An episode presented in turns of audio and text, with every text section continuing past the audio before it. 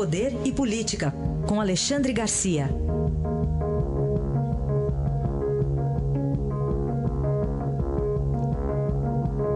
Alexandre, bom dia. Bom dia, Raíssa. Bom, estamos na semana em que na quarta-feira o Supremo vai decidir se um mandato parlamentar, é, se, se, o Senado, se o Supremo pode ou não afastar um parlamentar, se o Senado e a Câmara dão a última palavra ou não. É isso, né? Pois é, é, é, uma, é uma controvérsia muito séria, talvez a mais séria que tenha surgido até agora entre poderes.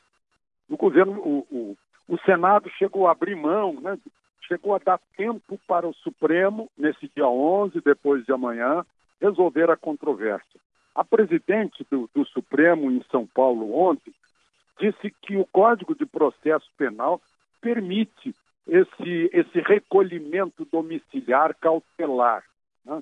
Já o ex-ministro Supremo, o ministro aposentado Carlos Mário Veloso, que é muito estranho que o Código de Processo Penal esteja acima da Constituição, né? que há um princípio constitucional que não pode uh, abrir mão, não pode ser sofrer uma brecha pela lei inferior, pelo Código de Processo Penal.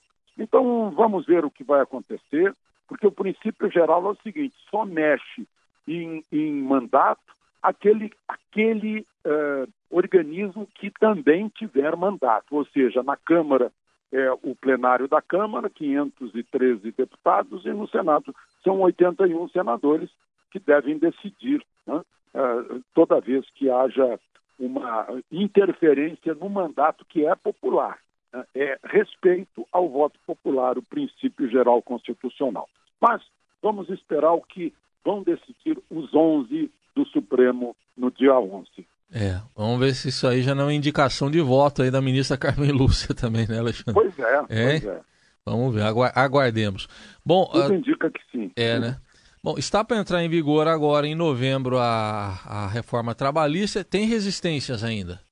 Tem muita resistência. O, uma que o, o editorial de hoje do Estadão confirma o que eu ouvi de muitos empresários da indústria da construção, que uh, estão discutindo o assunto como se, se já não tivesse havido uma decisão, como se já não tivessem sido uh, uh, confirmadas as alterações pela Câmara, pelo Senado e publicadas no Diário Oficial. É lei, não tem mais discussão sobre a lei, é cumprir a lei mas há uma resistência grande por parte de operadores da Justiça do Trabalho que talvez estejam sentindo que vão perder poder.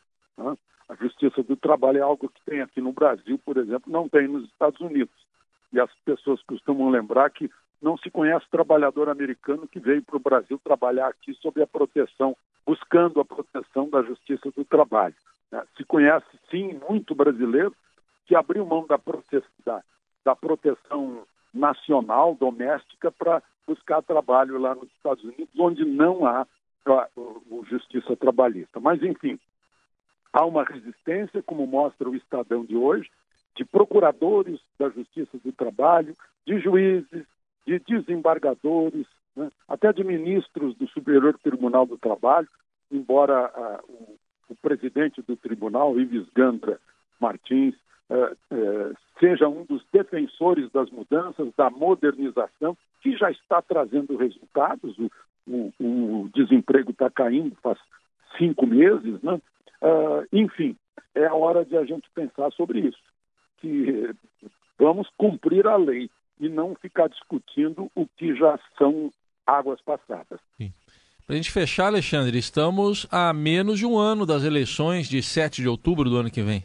Pois é, deu fim de semana aí eu me dei conta que estamos a menos de um ano, né?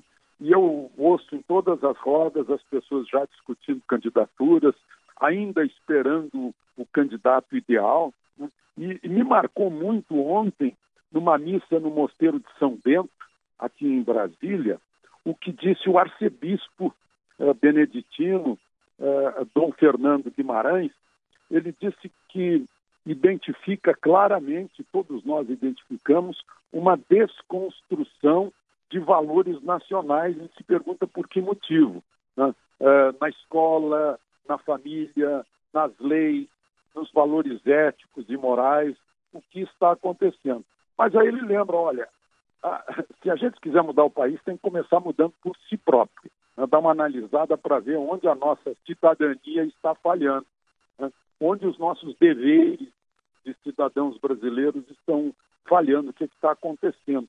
E ter um papel mais, mais ativo né? nessa eleição que vai se realizar daqui a um ano e que é geral. Elege presidente, governadores, elege é, deputados, senadores, deputados estaduais. Essa é a nossa participação. Ele, ele disse o óbvio, mas é bom a gente registrar isso aqui na, nessa, nessa contagem regressiva agora para a eleição geral do dia 7 de outubro do ano que vem. Muito bem, esta a análise de Alexandre Garcia que volta amanhã aqui ao Jornal Eldorado. Até amanhã, Alexandre. Até amanhã.